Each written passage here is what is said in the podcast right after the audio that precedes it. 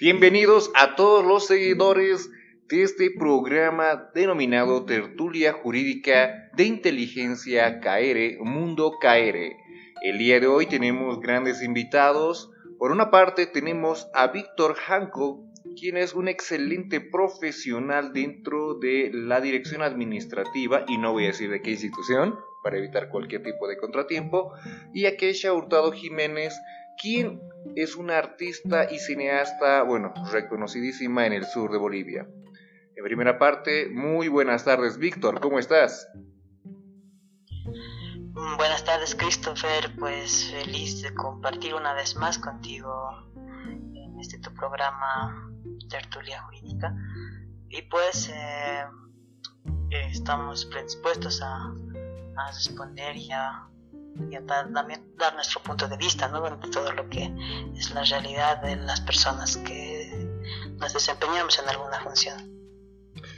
Muchas gracias, Víctor. Keisha, ¿cómo estás?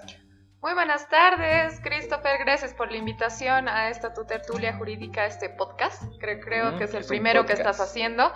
Eh, muchas gracias por la invitación. Y bueno, a ver, a darle átomos. Exactamente, y el día de hoy vamos a darle átomos, ¿dijiste? Sí.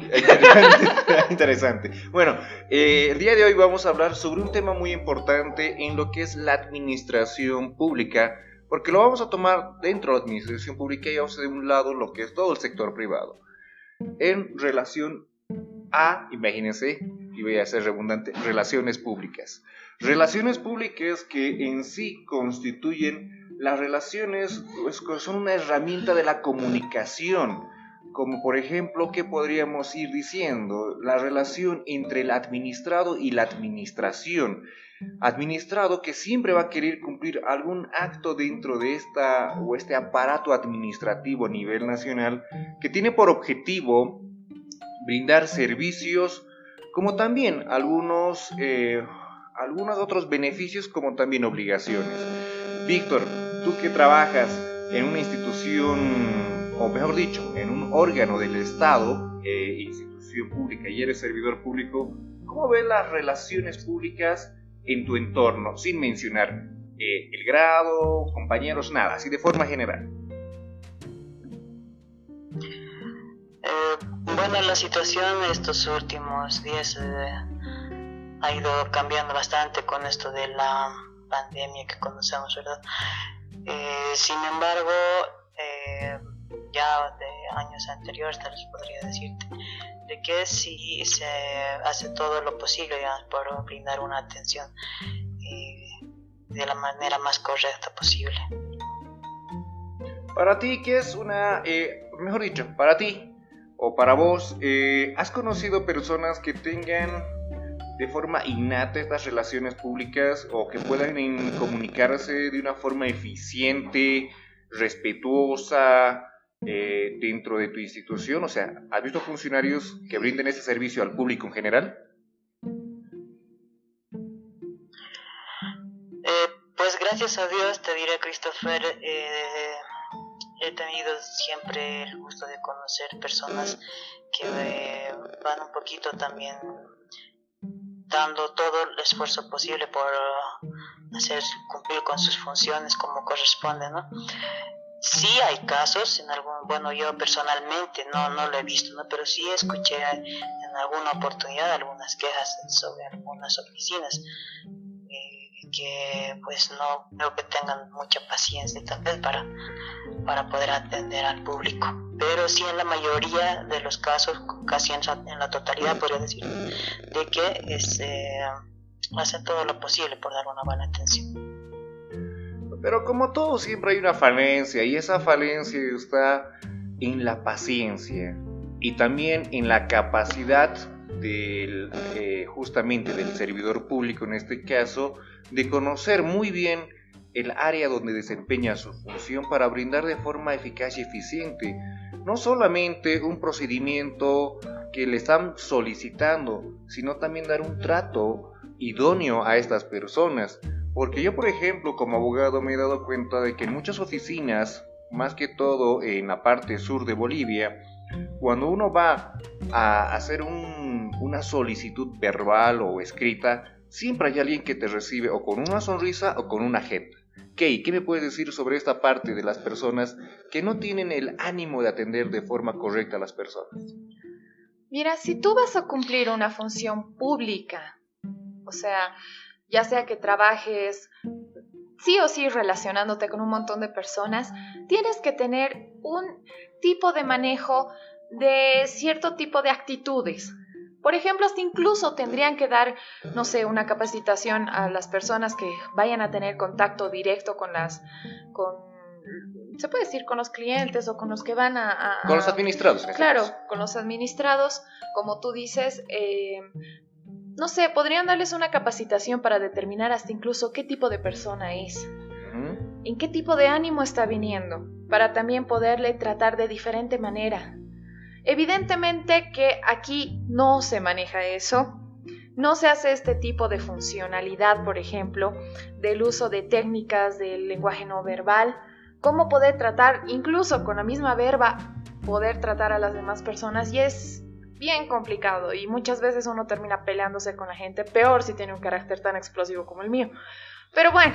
A ver, algo que quiero rescatar de lo que, y antes de cambiar el tema, a ver, Víctor, ¿tú escuchaste algo sobre el lenguaje no verbal? ¿Sabes algo relacionado a esto? Precisamente es eso lo que mm, hace falta. A veces por las cargadas funciones que tienen algunas de las oficinas, a veces las personas están, y se nota en, su expresión misma, cómo están, digamos, estresadas y a veces no te, no te tienen lo que decías tú hace rato, la paciencia para atender eh, como se debiera, ¿no? Las relaciones humanas que hace falta bastante el tratar de, de entender eh, cómo se siente la otra persona o cómo quieres resolver sus problemas, la empatía y todo, todo esto que es, eh, viene dentro de lo que es las relaciones humanas. ¿no? Ahora bien, el trato a las personas es en ambas direcciones, también lo que decía Kesha, es decir, eh, cómo te tienen con qué actitud te están atendiendo. A veces tú llegas a una oficina, te muestran una sonrisa y bueno, eso ya te da tal vez un cierto ánimo y cierta confianza para poder desenvolverte correctamente. Por otra parte, también en el sentido contrario, digamos, ¿no? A veces vienen eh, personas, el público más que todo, a veces por los problemas que tienen, vienen a veces eh, muy sensibles y y no, pues no tienen la paciencia y a veces eh, yo creo que el trato es eh, recíproco, ¿no? Porque a veces uno viene con, con, una actitud bien negativa y con una actitud tal vez hasta positiva, diría yo, y que de una u otra forma hace que la otra persona también reaccione. Yo creo que esto es una relación en ambos sentidos, Christopher. Es muy cierto lo que dices, pero tú, en tus años de experiencia y de función pública, ¿has podido eh, poner en práctica esto de lo que es eh, el lenguaje no verbal? Yo creo que está mal planteada la pregunta. ¿Por qué? Porque poner en, a ver, él, podría poner en práctica su lenguaje no verbal. Por eso. Y tal vez determinar el lenguaje no verbal. Yo creo que la pregunta sería determinar el lenguaje no verbal de otras personas. hay personas. bueno, no sé, no sé a qué punto quieres. Por eso, es que hay personas que no manejan ningún tipo de lenguaje no verbal. O sea, llegan, se sientan y punto. Eso no es manejar lenguaje no verbal. Eso es ser parte de un activo de la institución, podríamos decir. Y hay personas que saben manejar su tonalidad de voz, su forma correcta de movimiento y todo aquello. O sea, no es verbal. O sea, su, su, movimiento corporal. O sea, te expresan lo que quieren decir a través de los movimientos. Yo le pregunto justamente a Víctor. Víctor, ¿tú has practicado, practicas? Eh, bueno, como te decía hace rato, Christopher, em, claro, todo esto se pone, no es, digamos, tan cosa de poner en práctica, digamos, sino eh, son mm, tal vez unas cualidades que debe poseer un servidor público en este caso, ¿no? Porque em, a veces, como por eso, hace rato te decía, ¿no? Eso, de que a veces tenemos que tener la paciencia necesaria para poder em, mantener la calma, tal vez eh, en situaciones complicadas. Por otra parte, creo que es fundamental el respeto que se tiene que tener en ambos sentidos, como te decía hace rato, hace que pues las cosas se trabajen mejor, ¿no?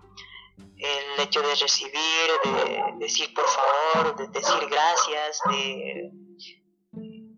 de pedir disculpas incluso si es que a veces tienes alguna otra ocupación que te está retrasando la atención. ¿no?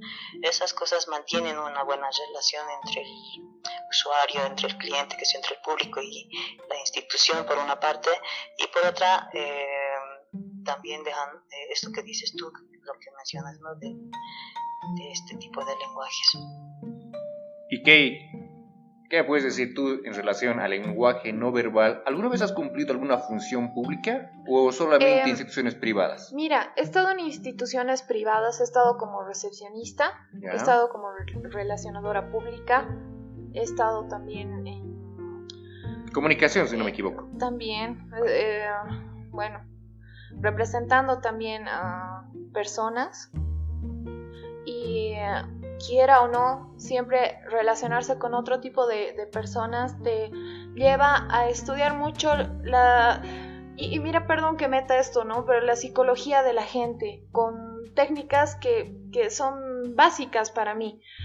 Por ejemplo, cuando estaba de recepcionista en un hotel, lo primero que nos dieron es justamente una capacitación para poder determinar el tipo de cliente que tú vas a tener y con los que vas a actuar.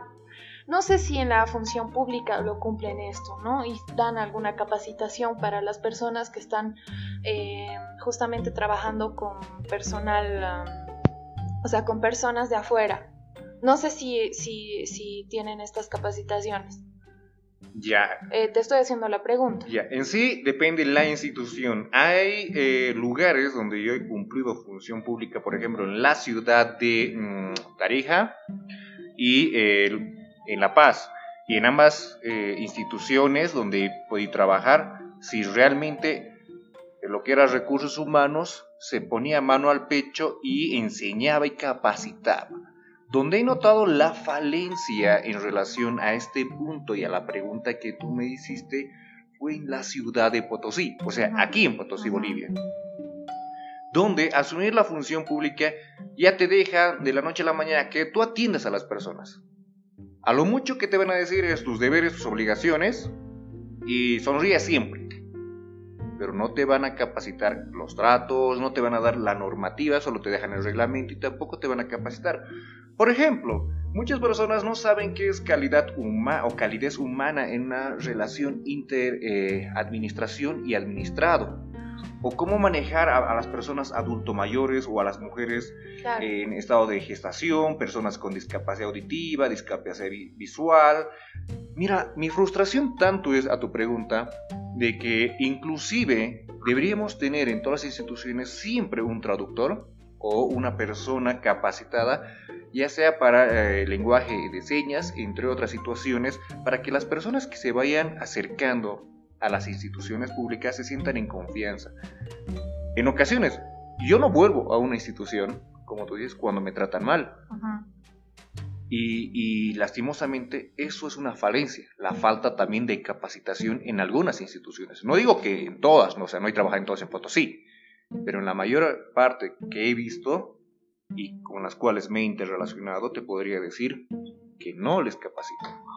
Mira, completando la, la respuesta de la pregunta más esto que me estás diciendo es complicado porque justamente, mira, teniendo tanto potencial aquí en Potosí, en, en todo, ¿ya? Tenemos tantas falencias en lo que es lo político, lo judicial y también lo administrativo que deja mucho que desear, mucho que desear.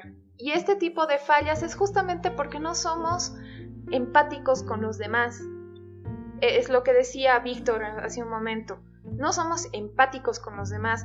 Nosotros mismos sabemos lo burocrática que es nuestra, nuestra justicia para poder hacer algún, no sé, algún trámite o para poder resolver algún problema.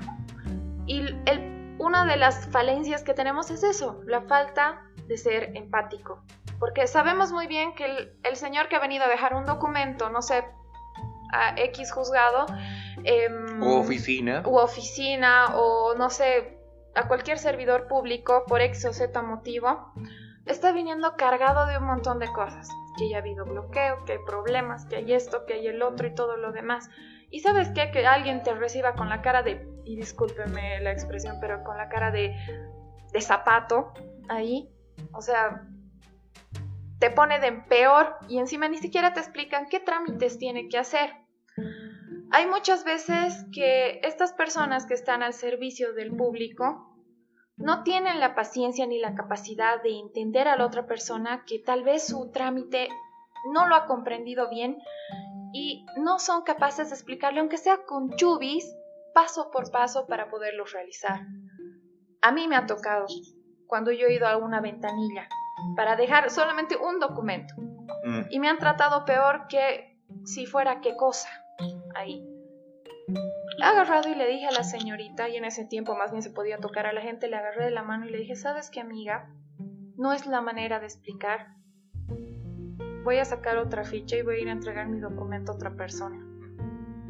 Y la próxima vez sonríe un poco porque te hace falta. La vida es bonita. No siempre la vas a ver mal. Y yo no tengo la culpa si tienes algún problema tú. Hasta luego, le dije. Me voy a hacer explicar con otra persona y me fui, me saqué otra ficha y, y me hice atender con otra persona que muy amable me explicó todo el trámite que tenía que hacer.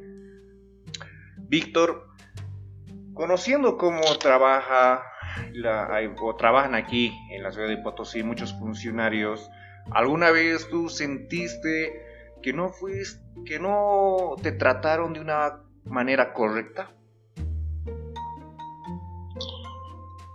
Lamentablemente te voy a decir, Christopher, en varias instituciones hay no sé, creo que es, es, primordial eso que decían, es eh, determinante la capacitación que debería hacerse con los que van a tener contacto con el público, digamos, ¿no? Porque sí, eh, recuerdo, no sé, una de las instituciones, no recuerdo si era en la caja, si o en otra institución, pero veía cómo diferenciaban a las personas, ¿no? Algunos les trataban mal y les decían, no, no, tiene que esperar que esto está mal, que no lo voy a atender. Y luego había otra persona, le dice, sí, y se ponen a charlar y yo, o sea, no puede haber diferencia entre, personas eh, entre personas, digamos, ¿no? Al final todos merecen respeto y todos merecen el mismo trato, la igualdad que decían hace rato. Claro, un trato justo, ¿no? punto y, perdón, ¿qué decía? Un trato justo, ¿no? E igualitario. Claro. Igualitario. Y es justo el tema que decías hace rato sobre, sobre eh, las oportunidades que tienen que tener todas las personas, porque no todos eh, tienen la misma capacidad de desenvolverse, no, eh, no todos tienen, incluso de desplazarse. Veo tantas oficinas, la otra vez en otro de, de tus programas y conversábamos sobre eso, que es muy cierto, muy cierto lo que me dice el trato justo, mi querido Víctor.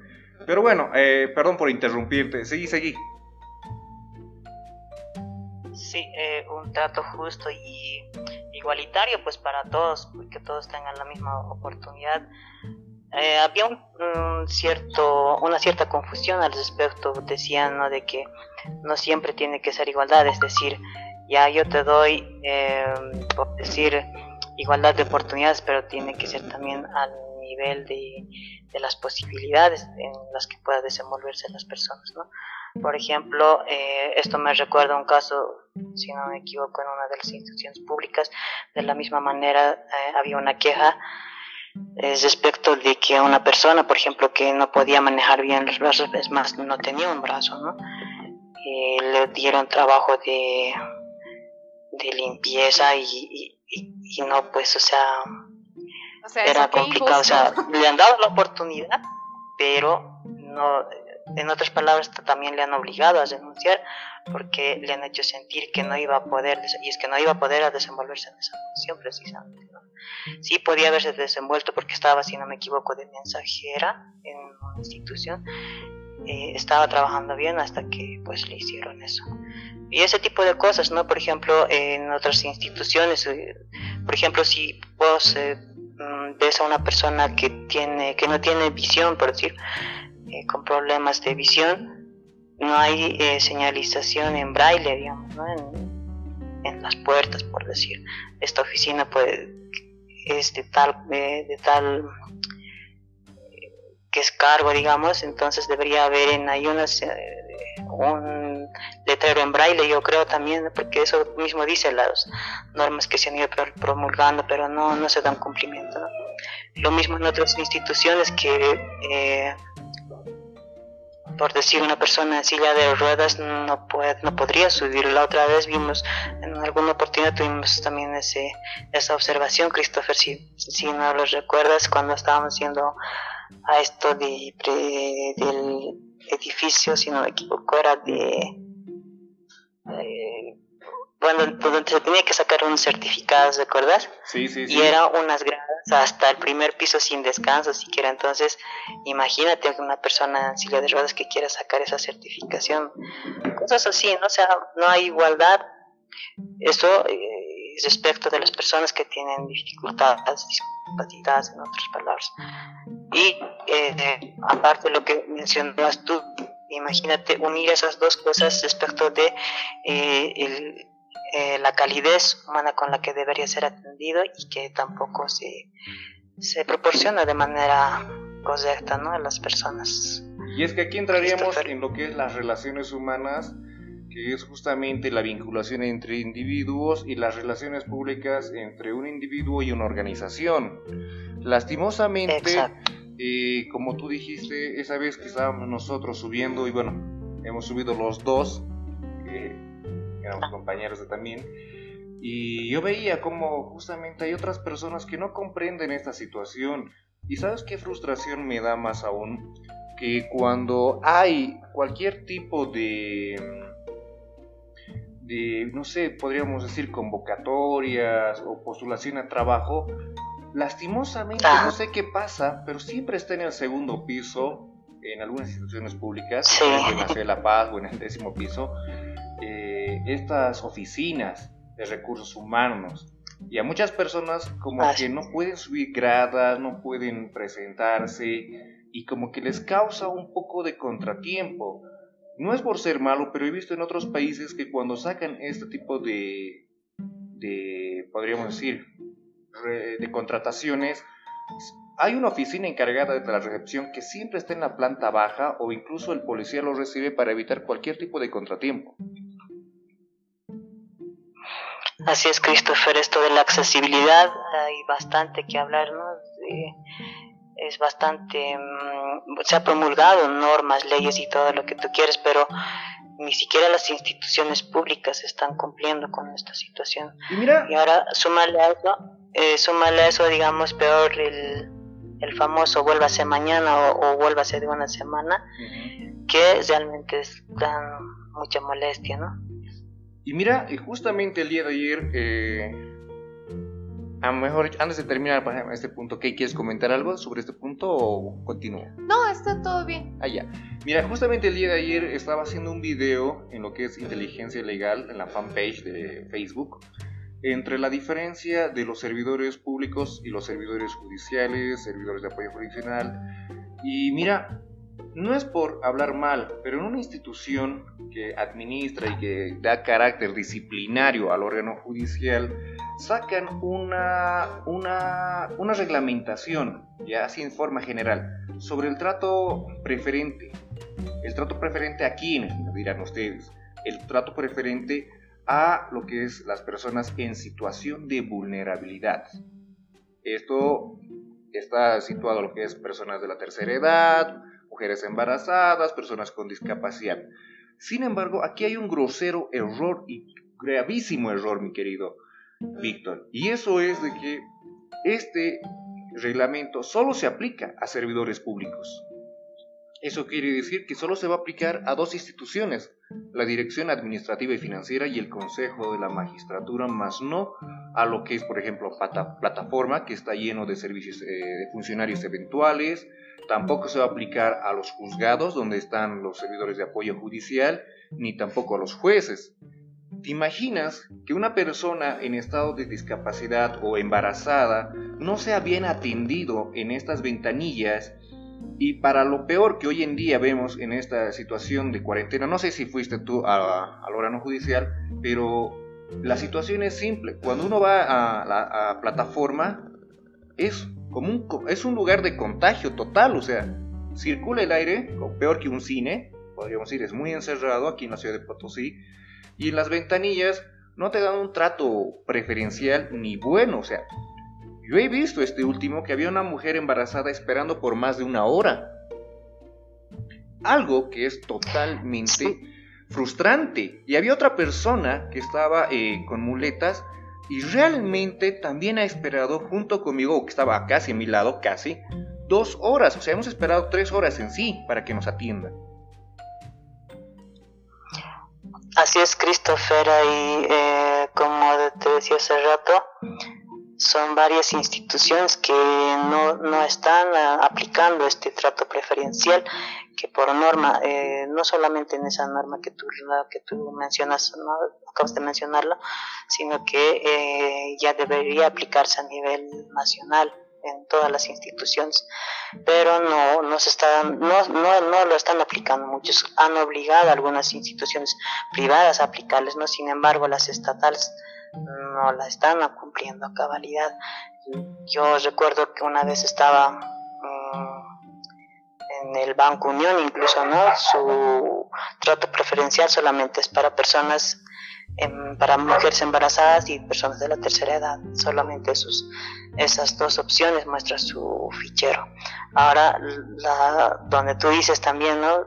Eh, alguna vez eh, no vi las opciones que tengan en ahí, digamos, trato preferencial para estos tres sectores que mencionas específicos, ¿no? De personas de la tercera edad, embarazadas y personas con discapacidad. Entonces, no queda de otra que obtener una ficha normal y esta ficha normal tarda bastante, ¿no? Y a veces algunas de estas personas son, como son, vulnerables, eh, pueden sufrir alguna emergencia, como el caso de la embarazada que decías tú, ¿no? Y sí, y lo, más importante, muy aparte de las relaciones humanas, las relaciones, bueno, entre la persona y la institución, aquí va también otro de eh, que me gustaría que Kay me aclare sobre tips en relación a relaciones humanas. Bueno, sí, hablemos de relaciones humanas, ¿ya? Antes de, de, hablar de relaciones públicas. Entre las relaciones humanas es como el tú y yo y para adelante todos juntos, ¿no ve? Claro. Sí, se puede decir que sí, pero sobre todo, y uno de los primeros tips que te puedo dar, por decirlo así, una, un, chanchullo para las personas que están atendiendo justamente a los ciudadanos o también a gente de, provincia, eh, que bueno, no quiero hacer un, comentario erróneo. erróneo ni que parezca discriminador, ¿no? Pero el trato es distinto porque sí discriminan, porque sí tratan mal a las personas de provincia, justamente porque lo que decía hace un rato atrás, no explican, no les explican con paciencia y no hay el traductor. muchos no, manejan el quechua. Sí. Y hay personas también que hablan aymara, que hablan guaraní y no manejan los idiomas que deberían manejar, idiomas nativos que creo que es como exigencia les piden a ustedes, ¿no? Es un requisito y yo, por ejemplo, me pregunto, yo soy abogado de profesión, y me pregunto siempre, ¿por qué cuando voy a un juzgado, tanto aquí, Potosí, Oruro o La Paz, en La Paz todavía es más complicado porque Aymara también tienen que, conocer los funcionarios, ¿por qué los eh, que cumplen la función no son capacitados de forma correcta? Es lo que te hablaba. Pues, Por eso, no. no hay una capacitación. ¿Y sabes qué es lo más extraño? Que dentro, por ejemplo, el órgano de lo que es mi, mi profesión en sí, cuando vas a un juicio o a una audiencia, piden el traductor.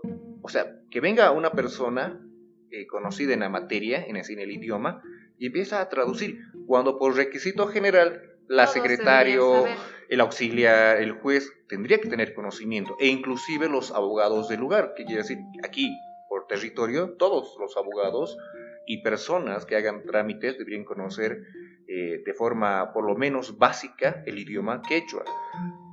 Víctor, ¿tú conoces el idioma quechua o hablas? Eh, sí, de Christopher. ¿Vos qué? Es un requisito, pues. Y a ver, a ver.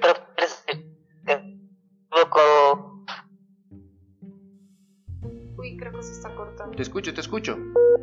Uh, se volvió a cortar. Ya, y vos, Key, en relación al idioma quechua, ¿cómo te puedes considerar? Porque vos eres paseña. Claro. Em, quechua hablaba mi abuela. Ya. Yo entiendo, pero no te lo puedo hablar. Y estoy aprendiendo justamente quechua. Estoy aprendiendo quechua. Y, Recién. ¿Y qué me puedes o qué tips tú me puedes dar en relación al trato humano que deberían cumplir?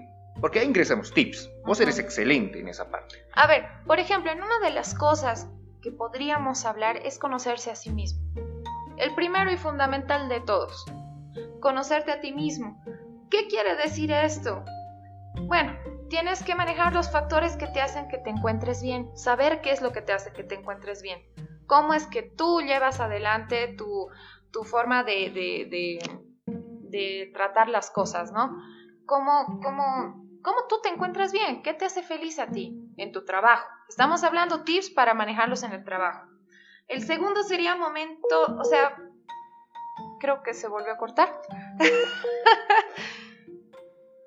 Otro, conociéndote a ti mismo, son los momentos que te enfadan. Otro serían las situaciones que despiertan tu motivación para estar en tu trabajo. ¿Por qué has elegido esa carrera o tu trabajo, no? Otros serían escenarios que te bloquean y que no te dejan avanzar. A ver, antes de avanzar, sobre el punto que antes del penúltimo, mejor dicho. ¿La situación que despierta tu motivación? No, no, el penúltimo. ¿Escenarios que te bloquean? El trabajo, de que te guste el trabajo. Ya. Ya. Que despiertan tu motivación. Eso. Hay muchas personas que hoy en día vemos que han sido, como podríamos decir, ordenados por sus padres, obligados, mandados a que estudien una profesión y no les gusta. Entonces tienen que vivir frustrados toda su vida. Y muchos de ellos, son, o mejor dicho, poquito de ellos, siempre van a desenvolverse de la mejor manera. Tú, como profesional, más que todo en el arte, que los artistas muchas veces son más sensibles, más sensibles pero también relegados de la sociedad porque ellos muestran sus sentimientos, sus sentimientos hacen lo que les gusta hacer porque ser artista es cumplir tu sueño. No solamente eso, mira, es bien complejo la palabra ser artista porque te complementa muchas cosas. Tú puedes desarrollar diferentes tipos de actitudes. Por ejemplo, para tú ser un actor tienes que desarrollar una empatía con las demás personas, porque tienes que expresar cosas que están sintiendo los demás, para poderlas mostrar a, a los demás, a las demás personas. Es muy complicado. Ser artista es complicado y es hermoso a la vez. Sientes una liberación cuando encuentras tu vocación. Y eso es algo que muchas de las personas, sea el trabajo que tengas o la carrera que hayas escogido, tienen que tomar en cuenta. ¿Cuál es tu motivación? Yo siendo artista, siendo actriz, eh, profesora de teatro, teatro, perdón, se me ha ido la R. es normal, por si acaso los que nos están escuchando. No, no es dislexia, eso es cultural, eso es cultural. Ningún paseño pronuncia bien la R. Y eso es la mejor manera de distinguir aquí en, Bolivia. Bueno, bueno continuando, cuando uno encuentra su vocación o tiene su, motivación, eh, la, logra realizar un montón de actividades que hasta incluso puedes decir que es increíble que yo no las pensaba hacer. Yo he dejado varias carreras, Christopher, y te lo digo de verdad. A mí me hubiera encantado ser abogada. Me hubiera encantado. Pero tienes las cualidades, tienes la pasión, la pasión. Tengo la pasión, todo, pero he dicho algo bien claro. Yo puedo ayudar a la gente de diferente manera. Exactamente. Y lo dejé. Y me he dado cuenta que mi vocación no es estar detrás de un estrado, sino mi vocación es enseñar a las personas otra forma de vivir y de ver la vida. Para los que están escuchando, consideren, consideren muy, muy, muy a pecho lo que dijo nuestra invitada Kikei sobre este tip, que va a continuar hablando sobre los tips, pero que me pareció muy importante sobre esa motivación de que te guste. Claro, encontrar tu motivación en tu trabajo. Eso. ¿Qué es lo que te motiva? A ti, Christopher, como abogado, ¿qué es lo que te motiva? Perdón la expresión. A mí, como abogado, lo que me motiva es el conocimiento, porque el conocimiento es el poder. Lo que es segundo, podríamos decir, o en segundo plano, es los ingresos económicos. O sea, los abogados ganamos bien porque sabemos lo que eh, valemos. ¿Ya? Abogado que no cobre bien es que no se tiene una buena autoestima o tenga por lo menos... No se conoce a sí mismo, no, tiene una buena motivación. Una, cosa es, Claro, pero una cosa es conocerse a sí mismo, pero mira, yo considero que también aquí mucho, también vale el ímpetu de querer aprender. Hay muchos buenos abogados que les encanta, pero hay muchos buenos abogados que les encanta el derecho, pero que no les gusta estudiar. Pero por eso, esa es la motivación, el querer saber quieras o no, el, ser abogado yo creo que es justamente prepararte muy bien para poder, eh, si vas a estar en un estrado, o sea, poder defender a las personas o poder defender tu caso. Excelente. vas a estar, o sea, mucho, he dado clases a abogados justamente para que se puedan desarrollar en este ámbito. Hay abogados que no hablan, pueden ser unos cracks manejando un montón de, de, no sé, conocimiento, pero no saben desarrollar su, o sea, su, su habla, su, su, su, imagen, no saben, entonces ha sido muy interesante trabajar y hablar con abogados de La Paz, grandes abogados de La Paz. Y este último ha dado justamente un taller con unos amigos que tengo. Entonces ha sido muy interesante. Sinceramente ha sido muy interesante ver que que todavía medio que se cohiben como cuando eres guagua, cuando eres niño. Y, es complicado tratar de desarrollar ese, ese de miedo a agarrar un micrófono y, empezar a hablar cuando estás dando un taller o cuando estás queriendo defender a una persona. Entonces, para este tipo de cosas tienen que conocerse a sí mismos. Primer tip, conocerte a ti mismo, verte en el espejo y decir, ya, yo soy así físicamente, ahora, ¿cómo soy psicológicamente? ¿Cómo soy de, forma intelectual? ¿No?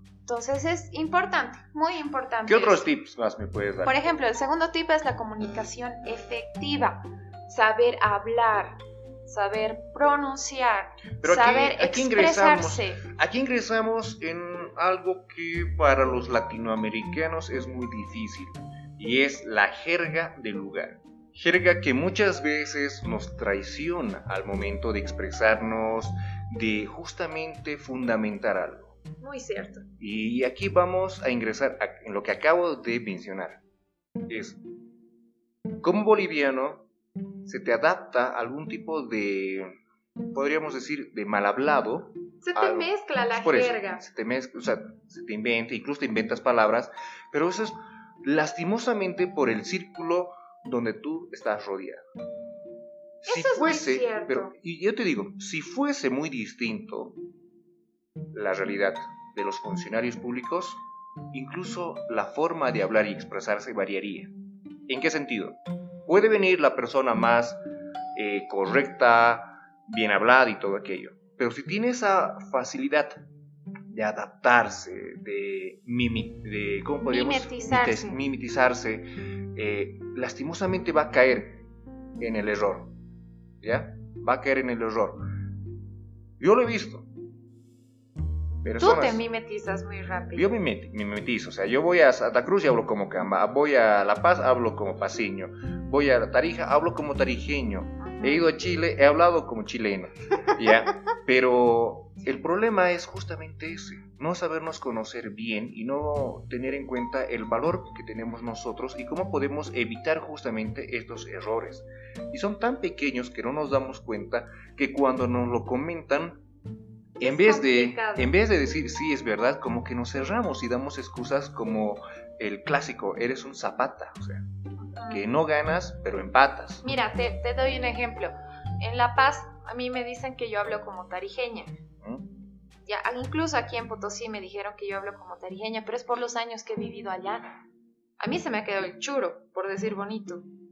Pero lo digo churo de una forma medio paseñizada. Chuño parece que dices. Y en La Paz, o sea, en, en, en Tarija, cuando me escuchan hablar, pucha, qué colla. Y me dicen así.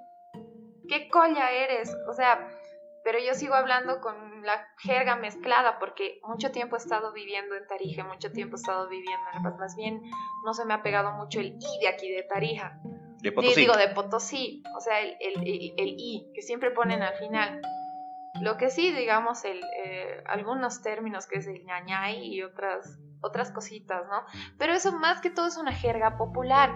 Pero ya para un trato con, o sea, como tú, servidor público, no tienes que utilizar ese tipo de términos. Y ese es el problema que hay ingresamos. Claro, y hay diferente forma de tratar a las personas. Si tú quieres tratar con mucha amabilidad y cariño a una persona, por mucho que no la conozcas, si quieres darle un buen trato, un buen servicio a la persona, tienes que hacerlo de la manera correcta. No puedes hacerlo utilizando una jerga muy común, muy vulgar, le llamemos así.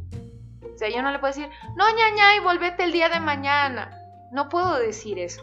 Directamente tengo que decirle, por favor, señor, mañana véngase. En este momento no puedo atenderlo, tengo mucho trabajo o alguna otra cosa.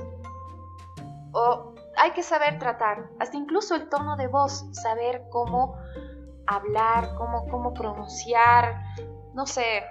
La vocalización es muy importante para todo tipo de servidor. Justamente en eso entrábamos en el tip número 2. Servidor judicial, o todos los servidores judiciales, podríamos decir, o jurisdiccionales, lo vamos a englobar, a el trabajador en una eh, organización privada, podríamos denominarlo así, para englobar a todos, y evitar justamente mezclar lo que es lo popular con lo correcto. El trato de la misma manera, el trato del tú y yo a través también de el movimiento de brazos, de manos, justamente lo que hablabas hace un momento, porque es feo que alguien te hable y que mueva sus manos en símbolo de ya afuera, lárgate, o sea, y como también que aquella persona que no mueva, o sea, que, que quede como un monolito, es, es totalmente frustrante para alguien que conoce mucho de este tipo de conocimiento en lo que es las relaciones humanas. Sigamos con lo tuyo. Por ejemplo, Mira, tienes mucha razón eso, porque el siguiente tip que te voy a dar es eso, tener, eh, saber escuchar a los demás, saber escuchar las necesidades de la otra persona, así como tú también te tienes que hacer entender con las demás personas.